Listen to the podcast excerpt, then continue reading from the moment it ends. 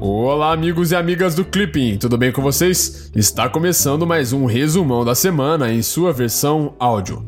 Bom, antes de partirmos para as notícias, eu gostaria de falar que as aulas do extensivo voltaram com tudo. Já tem aula de história do Brasil e de economia ao vivo essa semana. Então, é só entrar na plataforma do Clipping para se inscrever. E não esqueça de dar uma passada lá no nosso Instagram, que é o clipping_cacd, para votar nas suas frases preferidas do desafio do Barãozinho e o resultado sai no dia 11 de janeiro, beleza? Então, sem mais delongas, vamos para as principais notícias dos dias 31 de dezembro a 4 de janeiro de 2019.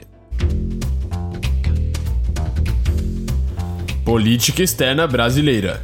No domingo, o primeiro-ministro israelense Benjamin Netanyahu afirmou que o presidente da República, Jair Bolsonaro, teria dito que a mudança da embaixada brasileira para Jerusalém era uma questão de tempo. Segundo a notícia, Netanyahu teria se reunido com o então presidente eleito na sexta-feira do ano passado e discutido parcerias comerciais.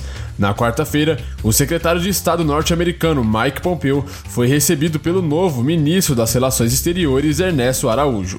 De acordo com a notícia, Pompeo teria afirmado que os Estados Unidos pretendem trabalhar junto com o Brasil contra regimes autoritários. Ainda na quarta-feira, Pompeu reuniu-se com Bolsonaro para discutir medidas de cooperação com relação à crise na Venezuela. Segundo a notícia, no encontro discutiu-se cooperação bilateral e houve até um convite de Pompeu para que Bolsonaro visitasse o presidente norte-americano Donald Trump. Direito Internacional na terça-feira, os Estados Unidos e Israel deixaram oficialmente a Unesco. De acordo com a notícia, a medida anunciada em 2017 sob alegação de estímulo de um sentimento anti-israelense não deverá causar um grande impacto financeiro, pois os países não contribuíam com o órgão desde 2011. Meio Ambiente na terça-feira, entrou em vigor a emenda Kigali ao Protocolo de Montreal.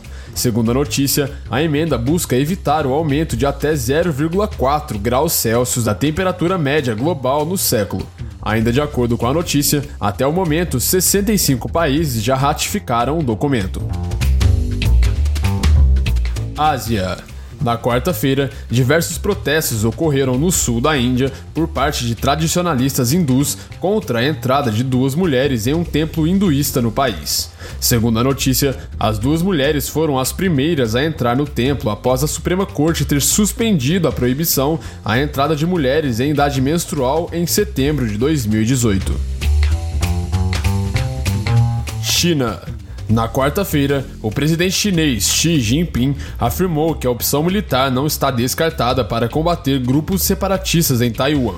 Segundo a notícia, Xi teria afirmado que a China será reunificada de forma pacífica, mas Pequim se reserva a opção de tomar todas as medidas necessárias contra as forças externas que interfiram na reunificação pacífica e contra as atividades separatistas de Taiwan.